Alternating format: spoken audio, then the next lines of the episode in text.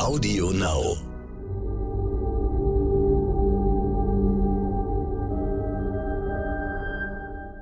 Es ist Freitag, der 21. Oktober. Hallo und herzlich willkommen zum Stern-Podcast Ukraine die Lage mit dem Militärexperten und Politikprofessor Carlo Masala von der Bundeswehr-Universität München.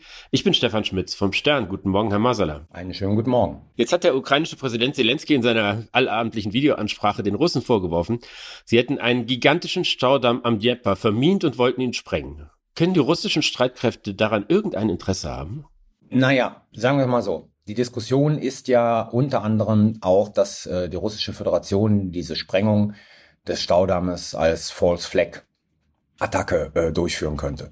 Zunächst einmal wäre es so, wenn dieser Staudamm äh, Das heißt, sie schiebt es den Ukrainern in die Schuhe. Genau, richtig. Wenn dieser Staudamm gesprengt werden würde, militärisch gesehen, könnten die Russen glauben, dass das ihren Rückzug vom rechten Ufer des Dnieper äh, decken würde und den ukrainischen Vormarsch über den Fluss verhindern äh, oder verzögern könnte.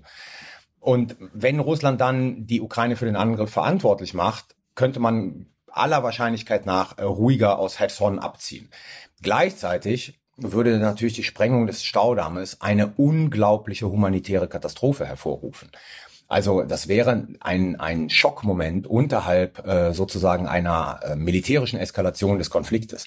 Von daher, es macht aus einer russischen Perspektive möglicherweise militärisch Sinn, aber äh, was noch viel, viel effektiver für die russische Föderation wäre, wäre das humanitäre Desaster, das man damit auslösen konnte. Weil das würde Schockwellen durch die Ukraine und auch durch den Westen ähm, laufen lassen.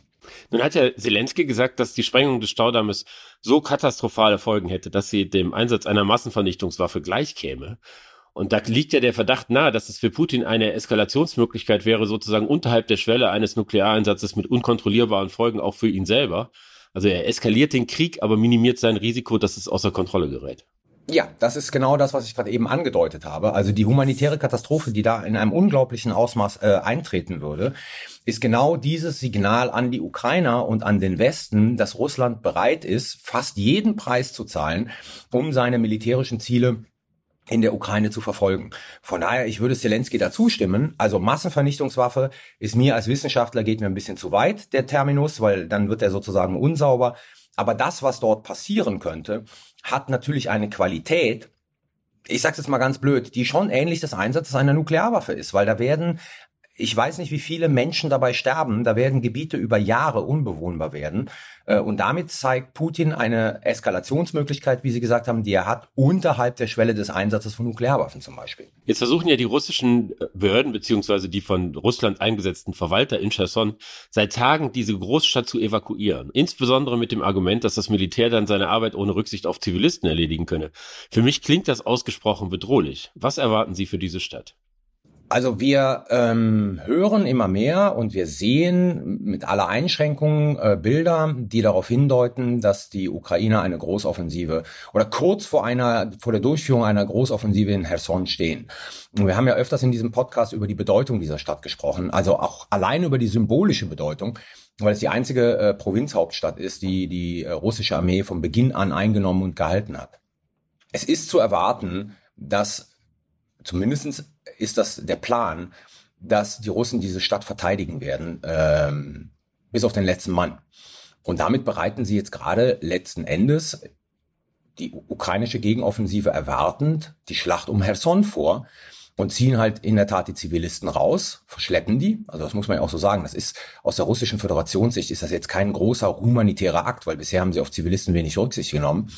Aber sie bereiten letzten Endes die Stadt vor, nicht zur Übergabe an die ukrainischen Streitkräfte, sondern zu einer entscheidenden Schlacht was Sie sagen, äh, die verschleppen die Zivilbevölkerung, das ist ja auch ein Vorwurf der Ukrainer, dass äh, die Russen versuchen, die eigentlich von Ukrainern bewohnten Gebiete in den von Russland jetzt beanspruchten Gegenden äh, menschenleer zu machen, damit man dort Russen ansiedeln kann und es damit auch äh, äh von der Bevölkerung her russische Gebiete werden.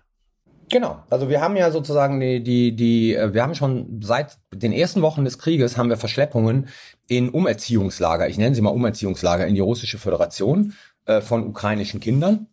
Ähm, wir haben ja die Deportation von ukrainischen Kindern, um sie russischen Eltern zu geben, im Sinne von Adoption. Das läuft natürlich alles auf eine Russifizierung dieser Gebiete hinaus. Ich meine, das sind Gebiete, die jetzt ab 1. Januar in der einen oder anderen Form, die Grenze ist ja noch nicht klar, in die russische Föderation aufgenommen werden sollen. Ähm, da hat die russische Föderation natürlich wenig Interesse darin, dass da viele Ukrainer noch drin leben, die möglicherweise weiterhin Widerstand leisten gegen die russische Verwaltung dieser Gebiete. Also säubert man sie jetzt von den Ukrainern, um sie zukünftig mit Russen zu besiedeln, um sozusagen die Russifizierung dieser Gebiete durchzuführen. In der ganzen Ukraine sehen wir ja, dass äh, die Russen unabhängig von dem, was an der Front geschieht, die Infrastruktur zerstören, dass sie insbesondere auf die Energieversorgung zielen, auf die Versorgung mit Heizung, was für Millionen Menschen furchtbar ist, wenn äh, gerade äh, im Angesicht des Winters. Aber ich frage mich, was denn den Putin dann irgendwie in diesem Vorgehen seinen Kriegszielen näher bringt. Hat das militärisch irgendeine Funktion oder ist es reiner Terror? Nein, das hat militärisch überhaupt gar keine Funktion. Das ist reiner Terror gegen die Zivilbevölkerung, der, wie so oft, halt in diesem Krieg den Widerstand der, der, Zivilbevölkerung gegen die russische Invasion brechen soll. Und jetzt kommt noch ein Punkt hinzu, bei dem ich nicht so ganz auskunftsfähig bin. Aber die Europäische Union hat ja die Ukraine an das europäische Stromnetz angeschlossen. Das ist ja irgendwann mal im äh, März oder April erfolgt. Die Frage ist, welche Effekte hat ein Blackout in der Ukraine auch für Staaten in der Europäischen Union? Und ich erinnere nur, selbst persönlich erlebt, ich habe in Rom gelebt, es fiel für sechs Stunden der Strom aus in, in Rom und die Ursache lag in Kiel in einem äh, abgebrochenen Hochspannungsmast. Also das heißt, diese, diese Stromvernetzung in der Europäischen Union ist so intensiv, dass Sachen, die in der Ukraine passieren, möglicherweise Effekte auch haben für äh, Orte oder Gebiete äh, von Staaten in der Europäischen Union. Und das alles soll natürlich darauf zielen, den Widerstandswillen der ukrainischen Bevölkerung zu brechen äh, die ukrainische Bevölkerung in eine noch größere humanitäre Notlage zu bringen und dann letzten Endes, und da kommen wir wieder zu einem entscheidenden Punkt, ähm, möglicherweise einen Waffenstillstand anzubieten, um mit dem Westen zu Verhandlungen zu kommen. Wenn Sie jetzt sagen, wie sehr das auf die Zivilbevölkerung zielt, was glauben Sie, hätte es für Folgen, wenn die Zahl der getöteten Zivilisten durch die russische Kriegführung sich vervielfacht, wenn in, also wirklich in, in ganz anderen Dimensionen als jetzt Menschen dort sterben würden? Hätte das auch politische Konsequenzen? Also ich glaube, das hätte möglicherweise politische Konsequenzen in den NATO- und EU-Staaten. Weniger in der Ukraine, weil da scheint mir der Widerstandswille der ukrainischen Bevölkerung weiterhin ungebrochen zu sein. Aber wir sind ja jetzt halt in der Phase, in der dieser Krieg in den neunten Monat reingeht. Wir kommen immer in größere Probleme. Ähm, was sozusagen unsere Infrastruktur anbelangt. Die russische Föderation hat wohl gezeigt, wie sehr sie auch unsere kritische Infrastruktur äh, angreifen kann. Und das könnte alles natürlich eine Situation kreieren, in der man jetzt diesem Ruf, den ja einige schon immer äh, seit Monaten an den Tag legen, zu sagen, man muss jetzt was tun, man muss diesen Konflikt einfrieren, indem der immer größeres politisches Momentum erreicht. Sie haben ja am Dienstag gesagt, bei unserem letzten Podcast, dass der Krieg irgendwie an einem Wendepunkt steht und insbesondere die Erwartung geäußert, dass Putin einen konkreten Waffenstillstandsvorschlag macht. Jetzt hat Joe Biden gesagt, Putin sei in einer sehr schwierigen Lage. Scholz hat gesagt, er werde seine Ziele nicht erreichen. Wenn man im Ohr hat, was Sie damals gesagt haben, könnte man das auch so interpretieren, dass sich da abzeichnet, äh, wir sind schon gesprächsbereit, wenn ihr euch substanziell bewegt. Ich wäre, würde noch nicht so weit gehen, das äh, so auszudrücken, aber was wir sehen, ist äh, möglicherweise eine graduelle Veränderung aus dem, was ich gerade eben geschildert habe. Und wir sehen ja auch sozusagen diese, diese Rhetorik des Waffenstillstandes haben wir auch an ein oder zwei Stellen bei der Russischen Föderation gesehen.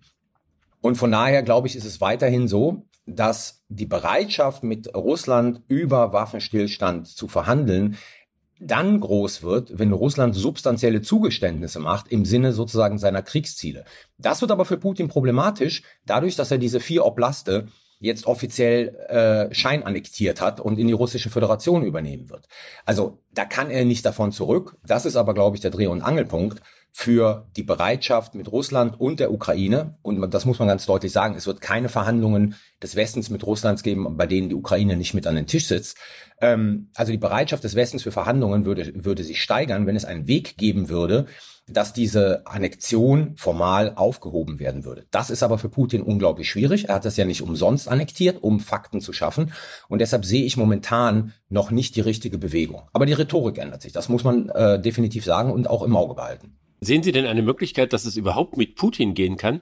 Oder ist es so festgefahren und hat er gerade mit diesen Annexionen solche Fakten geschaffen, dass eine Lösung, die halbwegs akzeptabel für die Ukraine ist, mit ihm überhaupt nicht denkbar ist? De facto muss man sagen, ähm, ja, theoretisch ist es denkbar mit Putin, aber Putin hat sich selber in solch eine Ecke manövriert, dass es eigentlich realistisch nicht mit Putin geht. Ob es sozusagen in der russischen Führung dann zu einem Wechsel kommt, ähm, das wage ich zu bezweifeln oder das steht in den Sternen. Aber wenn man sich diese ganze Situation anschaut, Putin hat diese ganze Frage Schritt für Schritt eskalieren lassen, durch die Annexion Fakten geschaffen, die er selber ja auch nur schwer rückgängig machen kann. Also wenn man sich die russische Verfassung anschaut, dass eigentlich Putin kein Verhandlungspartner für Waffenstillstand oder Friedensverhandlungen mit der Ukraine sein kann. Aber er ist halt da und deswegen muss man mit ihm leben und deswegen kann man nicht ausschließen, dass man am Ende des Tages dann doch mit Putin an einem Tisch sitzen wird. Aber solange er da ist, heißt das, Eskalation ist die wahrscheinlichere Variante als Verständigung. Es gibt keinerlei Hinweise, die darauf hindeuten, dass es anders kommen könnte. Ich danke Ihnen, Herr Massala. Ich danke Ihnen. Das war Ukraine die Lage. Die nächste Folge finden Sie, wenn Sie mögen, am Dienstag bei Stern.de, Audio Now und überall, wo es Podcasts gibt. Wenn Sie noch mehr zu aktuellen Themen erfahren möchte, empfehle ich Ihnen den Stern-Podcast heute wichtig. Ganz herzlichen Dank und hoffentlich bis Dienstag.